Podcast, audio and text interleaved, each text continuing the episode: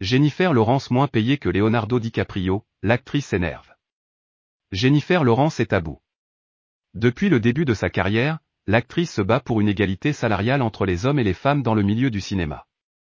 Avec à son actif plusieurs films à succès, tels que la saga Un G Game, ou encore Happy Therapy, la jeune maman se retrouve toujours moins payée que ses confrères. Une situation plus qu'agaçante pour elle. À de nombreuses reprises, Jennifer Lawrence exprime son mécontentement dans les médias. Et elle fait de même dans les colonnes de Vogue. Alors qu'elle y évoque son accouchement et sa nouvelle vie de maman, l'actrice revient aussi sur ce sujet d'égalité, peu importe ce que je fais.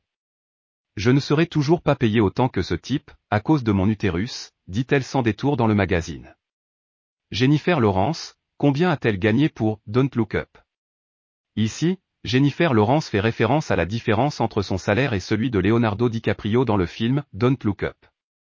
Pour cette production signée Netflix, l'actrice a touché 25 millions de dollars, tandis que DiCaprio a perçu 30 millions de dollars.